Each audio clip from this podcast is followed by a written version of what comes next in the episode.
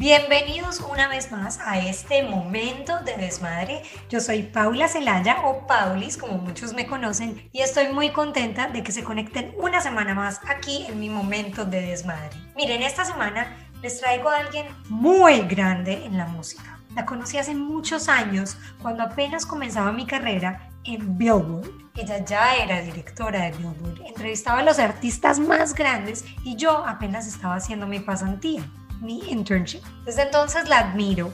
Siempre la he visto como una persona increíble. Es escritora, novelista, presentadora de televisión, la directora ejecutiva de contenido de Billboard y además acaba de lanzar su nuevo libro, La Fórmula Despacito. Sin más ni más, les presento a Leila Cobo.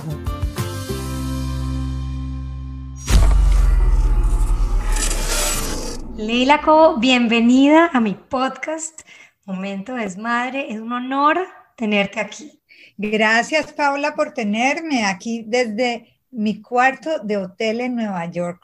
Llegué, bueno, no sé si dicha porque, porque no es la ciudad de siempre, pero bueno, por lo menos salimos de la casa. Me parece muy bien. Pues bueno, bienvenida. Eh, hace muchos años te conocí haciendo Billboard Latino empezaba en mis primeros trabajos en televisión y tú eras ya la directora de Billboard en ese momento y entrevistabas, pues digamos, a los más conocidos en la música latina en ese momento. Así que desde ahí quiero que sepas que te admiro un montón y cuando vi tu libro dije, no, yo la tengo que tener en el podcast. Muchas gracias, gracias, gracias. Feliz de estar. Bueno, contémosle un poquito a la audiencia quién es Leila Cobo y tienes un montón de títulos, así que eres pianista profesional, periodista, presentadora de televisión, escritora, novelista, directora. Cuéntame un poquito en tus palabras quién es Leila Co. Bueno, hacia manera profesional, lo que hago más que nada es que soy la la vicepresidenta de todo lo que es música latina en Billboard y eso realmente como que ocupa mucho mi vida. Era pianista profesional, ahora toco piano, más no te diría que soy pianista profesional porque hace mucho tiempo que no toco profesionalmente y, y soy autora de libros. Entonces, ante todo te diría que soy una escritora y una creadora de contenido que le encanta la música y que construye mucho de su contenido a partir de la música. Excelente. Cuéntame, ¿tú estudiaste comunicaciones y al mismo tiempo música? Sí, yo siempre, bueno, yo siempre estudié música. Yo eh, toqué piano desde muy chiquita. Em, desde los seis años empecé a tocar piano. Era algo que hacía muy en serio, estudié en el conservatorio en Cali em, y después estaba muy indecisa entre estudiar música o estudiar periodismo, que eran como mis dos pasiones. Escribir más que todo era mi pasión. Y, mientras como que me resolvía, hice las dos cosas y finalmente logré irme a, a Nueva York a estudiar piano. Y después de graduarme de Manhattan School of Music de pianista, resolví volver a las comunicaciones. Entonces aquí estoy, aquí estoy otra vez. Wow, qué historia. Mira, puedes mezclar tus dos pasiones.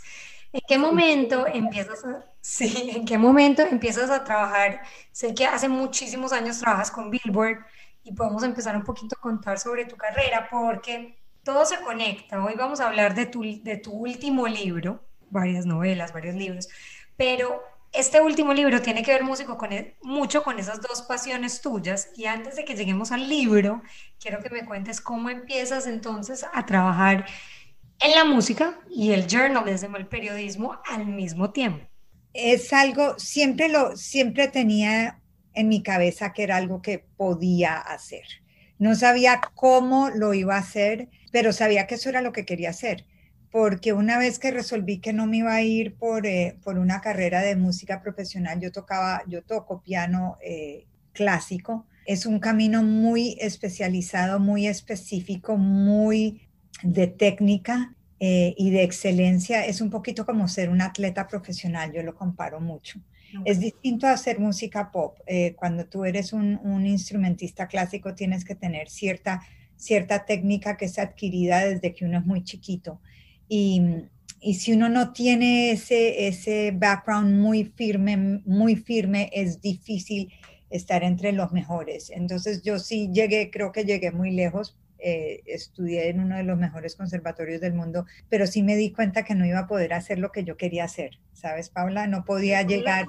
¿Cuál era tu sueño? Sí era mi sueño, pero no iba a poder lograr pianista profesional y que te fuéramos a ver en conciertos y fueras así? No, porque sí hice conciertos, pero no, no, no, no iba a poder llegar tan lejos como yo quería llegar. Llegué muy lejos, I mean, ahora que lo, ahora que lo pienso y que miro para atrás, sí, toqué en Colombia con la Sinfónica de Colombia, con la Sinfónica del Valle, con la Sinfónica de Antioquia, hice todo eso, pero no era algo, eh, no es que haya mil orquestas sinfónicas en Colombia, es muy difícil tú hacer ganarte la vida dando conciertos de música clásica. Eh, no iba a hacerlo, había gente que era mejor que yo, entonces no iba a poder como que llegar al nivel que yo quería llegar. Eh, y a mí me encantaban las comunicaciones, me encantaba la televisión y la radio y escribir. Fui a hacer un master's en, en Annenberg School of Communications en USC y, desde que empecé pensé, tiene que haber alguna manera que yo pueda mezclar las dos cosas, ¿verdad? Porque soy una experta en música, conozco la música para arriba y para abajo. Y, y ahora voy a ser una experta en comunicaciones. Entonces tiene que haber alguna manera de, de poder mezclar las dos. Yo inicialmente pensé hacer algo con música clásica. Ese campo es bien... Eh, bien limitado. Bien costo, sí, bien nicho. Eh, y lo que encontré que eh, acá en Estados Unidos hacía falta era más expertos en música latina y empecé a cubrir eso. Y realmente lo que descubrí fue un mundo fantástico, ¿no? Yo venía, yo soy colombiana obviamente, entonces venía de, de la música de Colombia y obviamente toda la música que oímos todos en la radio, pero una vez que empiezas a cubrir la música latina en Estados Unidos, encuentras que hay mil músicas, ¿no? Que están aquí. Eh, toda la música de México y fue como que todo un mundo que podía cubrir porque hablaba el idioma y porque conocía el idioma de la música y porque podía comunicarlo. Wow, no es lo mismo hablar de música latina hace más o menos 15 años, 20 años, que hablar de música latina ahora, sobre todo aquí en los Estados Unidos. Ahora es más aceptada, ya les gusta la música en español, pero hace años, hace unos años no era lo mismo que ahora. ¿Cuáles fueron las primeras dificultades de pronto en este medio difícil de ser mujer y ser latina? Eh, fíjate que el ser mujer nunca me pareció que fue tan complicado como el ser latina. El ser latina era complicado porque yo sí quería escribir en inglés porque me parecía que era la mejor manera de, dar a conocer la música más allá del ámbito latino. En, en los medios latinos conocíamos la música y la cubríamos y la, todo lo que sea, la difundíamos, pero en los medios en inglés no. En los medios en inglés todavía, cuando yo empecé era todavía muy esporádico, pongámoslo de esa manera. Entonces, eso, convencer a la gente que es importante que a pesar de que no estén los charts, es importante que a pesar de que, eh, porque cuando entra Ricky Martin a los charts y todo el mundo sabe quién es Ricky Martin, pues eso es fabuloso, pero eh, entonces eso facilita las cosas, pero cuando un artista no es Ricky Martin, ¿cómo convences a la gente que, que no lo conoce que es importante? Entonces eso siempre fue un, un reto, convencer que era música que valía la pena cubrir, porque a pesar de que tú quizás no la veías como en el mainstream, era algo que estaba pasando, que movía masas, que movía plata, que movía emociones y que estaba pasando aquí, ¿no? No era que estuviera pasando en, solamente en Argentina o en Colombia, estaba pasando acá, o sea que era relevante aquí también. Claro, y con la primera música que empezaste, digamos, a difundir más fue, y en mi desconocimiento, la mexicana o la suramericana. No, de todo, de todo, pero yo estaba viviendo en Los Ángeles, entonces la música mexicana definitivamente era importante, eh, pero mi primer, primer artículo que escribí ever de música eh, si mal no estoy, fue un artículo de Paquito de Rivera que escribí para La Opinión. Y, escribí de Paquito de Rivera porque lo había ido a oír aquí en Nueva York en un, en un club de jazz y me encantaba Paquito de Rivera. Entonces invité a Paquito de Rivera a almorzar. Eh, Me acuerdo que pagué, que pagué el almuerzo y como era un freelancer no me reembolsaron el almuerzo. Dios, pero mira la inversión a los sueños, que wow, qué tema más, más interesante el que acabas de poner.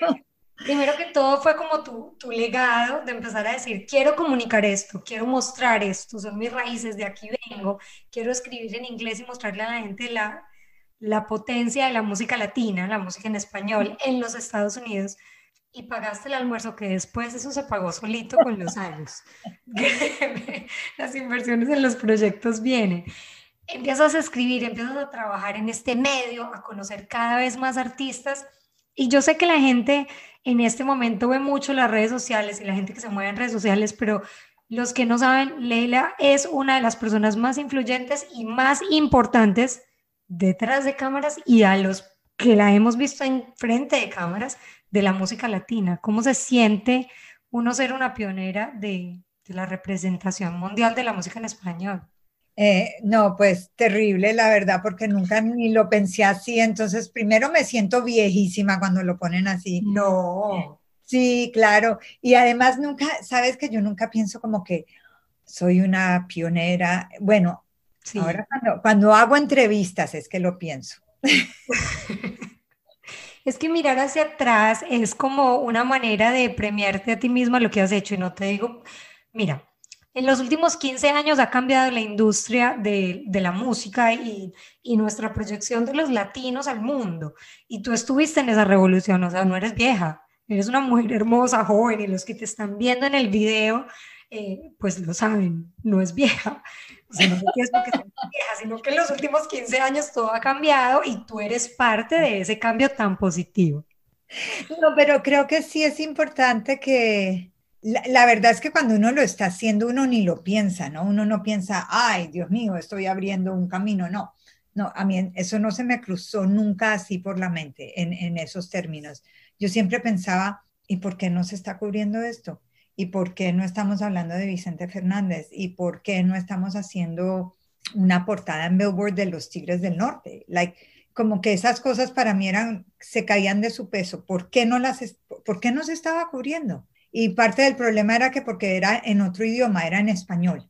Entonces eso era un poquito una barrera. Es, eso ha cambiado mucho, ¿no? especialmente en los últimos cinco años. Pero tantas entrevistas que vimos que las escribían personas que no hablaban español y que tocaba hacerlo con un traductor, lo cual está bien, ¿no? Porque yo tampoco hablo portugués suficientemente bien como para hacer una entrevista en portugués con, con nadie y rutinariamente entrevisto artistas portugueses, entonces no quiero restar por eso, pero sí se veía la música latina, entendiéndose música latina, música en español, como algo extranjero, a pesar de que era muy era parte de lo que pasaba aquí, que yo creo que a la gente se le olvida, era parte de lo que pasaba aquí. Eh, nadie allí estaba hablando de que era una minoría grande o pequeña, pero es que si tú eras latino y vivías en Estados Unidos, obviamente que, te dabas cuenta si, si uno podía ir a conciertos todas las semanas. Más que Colombia, debo decir. Sí. Entonces, eh, mucha más música para consumir de la que teníamos en nuestros países. Todos los artistas venían para acá entonces el hecho de que esto como que pasara como por debajo de cuerda no tenía por qué pasar, es que no tenía por qué pasar por debajo de cuerda, no era música ilegal, era, era Madison Square Garden. Wow, bueno, eso es lo que estás diciendo. ¿En qué momento crees tú y que hubo ese cambio radical o qué canción cambió eso de vamos a cantar en español? ¿Será el título de tu nuevo libro? No, no, no creo que eso nunca haya cambiado, pero ya que hablas de mi nuevo libro, mi nuevo libro se llama La eh, Fórmula, Despacito. los hits de la música latina contados por sus artistas. Acabo de darme cuenta que, que está roto el, el back cover. la fórmula Despacito los hits de la música latina contados por los artistas. Es tu nuevo libro, Leila, y creo que es un libro que cuando lo veas por ahí en, en, el, en Amazon, donde lo venden, en cualquier librería, vas a decir, wow, ¿de qué se trata esto? Entonces yo pienso, será despacito el que quebró algunas de las barreras y por eso escogiste ese título. Eh, despacito quebró la barrera más reciente, te diría pero no es la única canción que ha roto las barreras. Y de hecho lo que hace el libro es que agarra 19, son 19 canciones que rompieron todas barreras en su, a su manera. Eh, unas más grandes, otras más pequeñas, pero todas fueron muy eh, groundbreaking en su momento.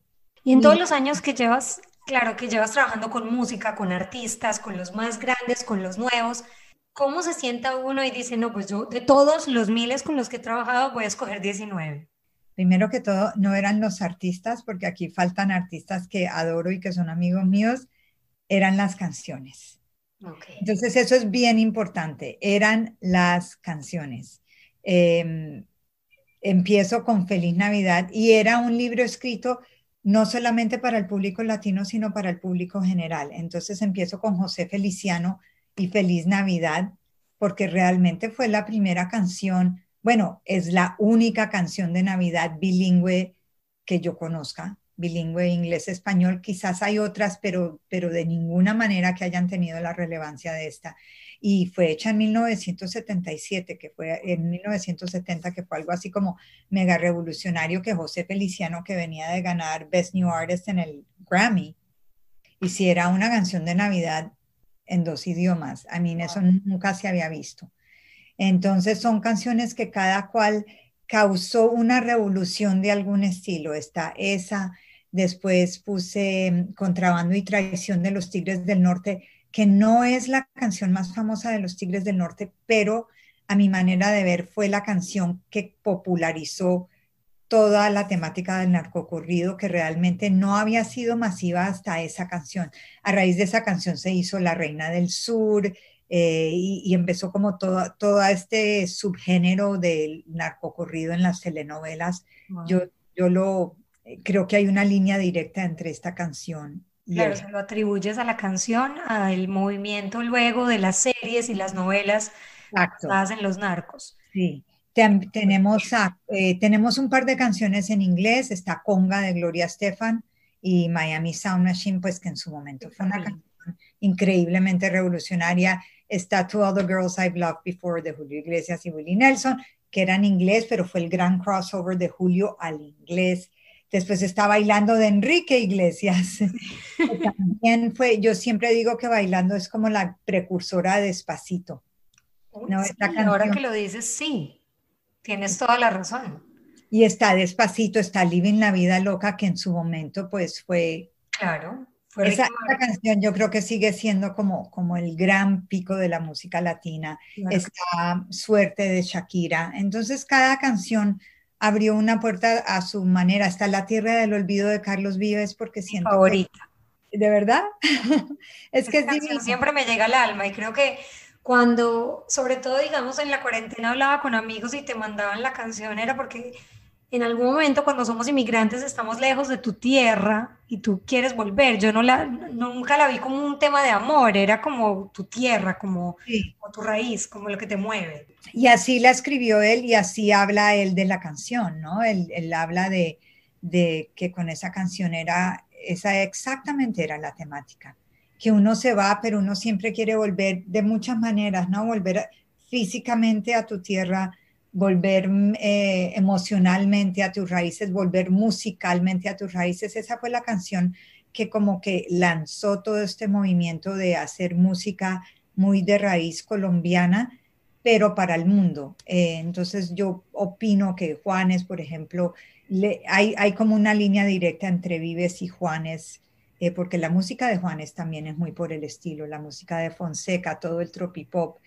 Entonces, y cada una de esas canciones son ellos los que hablan. Son los en, en la Tierra del Olvido habla Carlos, habla Maite, habla Egidio Cuadrado, eh, habla el productor de la canción y todos van contando la historia, cada uno con su voz, contando cómo fue el proceso de hacer la canción y sacar la canción, etc. Hermoso. Eh, Leila, cuando hiciste el libro, bueno, son 19 canciones, entrevistaste a cada uno de los artistas que, estaban disponibles para ser entrevistados, a los productores, ¿cómo lo escribiste? Eh, hice entrevistas con, con todos los artistas, hubo un par de artistas que no pude entrevistar, Selena Quintanilla obviamente pues porque está muerta, entonces no la podía entrevistar, hablé con su papá. Okay. Traté de encontrar, traté de quedarme más en el proceso creativo de la canción, excepto en algunos en algunos casos donde sentí que hacía falta hablar de cómo la canción había explotado. Y también tenía mucho que ver, Paula, con, con los timings, con hace cuánto fue la canción. Despacito, con Despacito hablé con mucha gente porque era más reciente.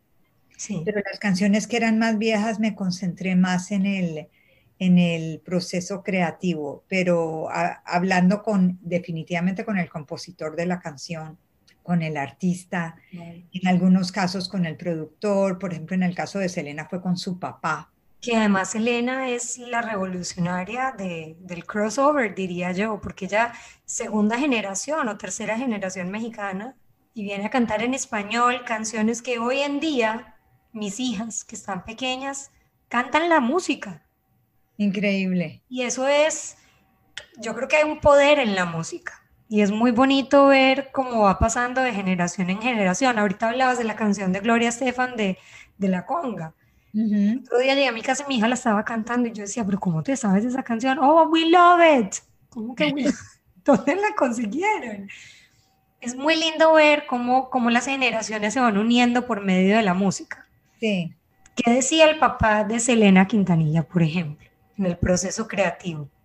Bueno, al papá de Selena eh, ese capítulo de Selena, para mí era importante tener Amor Prohibido porque yo pienso que es como la canción que rompió a Selena así de manera grande y Selena ha sido una figura tan poderosa acá en Estados Unidos. Si el papá no me hubiera hablado, no creo que la hubiera incluido porque sentía que tenía que tener a alguien así, o al papá o a Avi, a su hermano que escribió la canción, de hecho, con Pita Estudillo, pero me quedé con el papá. El cuento es lindísimo porque él echa el cuento de la historia detrás de la canción. Y la historia detrás de la canción es de la abuela de Abraham Quintanilla, que era una señora en México que trabajaba para una familia rica eh, y se enamoró del hijo de la casa. Y tuvieron este affair y ella quedó embarazada y cuando la señora de la casa se enteró que estaba embarazada, la echó de la casa y mientras tanto se quedó el muchacho en México eh, y tuvo un accidente de, cacería, le pegaron un tiro y el tipo se murió y esta señora mientras tanto cruzó la frontera, tuvo su hijo, su hija, su hija. Y así. la, la bisnieta es Selena. Wow. Entonces es toda la historia del amor, de este amor prohibido, y, entonces Abraham dice que, que, en uno de esos pases, de, cuando estaban de gira con la banda, él, estaba en el tour bus y echó este cuento y ese cuento fue la semilla para esta canción que luego escribieron A.B. Quintanilla y Pita Studillo, pero para mí lo lindo era, era la historia, esa historia que yo no me la conocía además, me pareció una historia tan bonita y es, y es como esta historia eterna del amor eh, inconveniente que todavía sigue pasando. Claro, divino. Me encanta, a mí me encanta todo lo que sea behind the scenes, de lo que vemos grande. Y bueno, el gran título del libro fue La fórmula despacito. Hmm. Quiero saber por qué. Yo sé que despacito es el tema. Bueno, porque el, el, libro, te soy honesta, el libro me lo, cuando la editorial me hizo el approach a mí, y ellos querían un libro de la historia de la música latina en un momento, porque los libros toman, los libros no son como las canciones que se pueden hacer en, en un mes y salen al otro día, los libros toman un montón de tiempo en salir. y entonces, cuando a mí primero me hicieron el approach fue justamente eh, cuando estaba pasando despacito, porque había todo este interés nuevo en la música latina, querían hablar de una historia de la música latina y yo, yo estaba muy empapada de Despacito en ese momento y cuando mandé el primer capítulo, que fue el de Despacito, le puse en el subject line, Decoding Despacito. Pero no fue que yo dije, este es el título del libro, sino que mandé eso y se quedó Decoding Despacito y era catchy.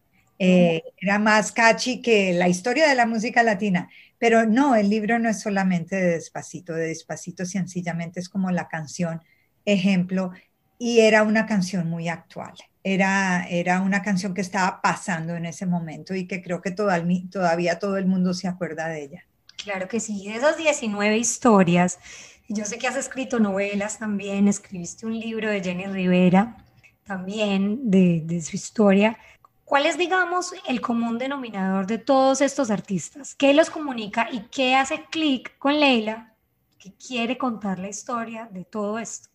Bueno, yo te reitero lo de las canciones porque es importante, porque de verdad que yo no escogí por artistas y no por canciones. Pensando, pensando en, en los artistas con los que yo hacía clic necesariamente. Si hubiera sido así, hubiera sido otro libro. Yo de verdad traté de que el libro estuviera al servicio de, de las canciones más de, de, que lo que a mí en, en, lo personal me gustaba o quería. Okay. Y creo que esto era importante. Tenían que ser canciones que todo el mundo reconociera. Pero eso es... en esas canciones, hay un común denominador de cuando esas canciones fueron escritas o el mensaje que querían comunicar. No, ninguna de esas cosas, pero sabes que uno se da cuenta cuando lo termina y como que te echas, echas el paso hacia atrás y ves el panorama. Y hay varias cosas. La primera es que son canciones que en su momento fueron completamente revolucionarias, uh -huh. eh, que nadie más estaba haciendo algo ni remotamente parecido. Nadie estaba haciendo algo como despacito. Se habían hecho canciones parecidas, debo decir, un par como bailando, que mezclaba lo, el pop con lo urbano, pero así como lo hizo despacito, no. Eh, mi gente también fue una canción bastante revolucionaria. Cada una fue revolucionaria a su manera. Entonces eso fue un factor. El segundo factor es que estos son artistas que llevaban dándole. No, no era ninguno de ellos, es un artista que salió de la noche a la mañana y ¡pum! De pronto salió con un... No, no, no, no, no. Estas fueron canciones que si no fueron trabajadas como canciones individuales, venían de un, de un largo aprendizaje, pongámoslo así. Y la última, el último factor que sí que me llamó la atención mucho, Paula, es que ya una vez que, que las miras, cada una es tan colaborativa, eh, tienen tantas y tienen tantas influencias de todas partes y eso sí me encantó, porque especialmente hoy en día que todo el mundo está como muy centrado, creo que en, en, dividir y en decir, ah, esto es latino, no, esto es español, no, usted no puede hacer esto porque usted no es de acá.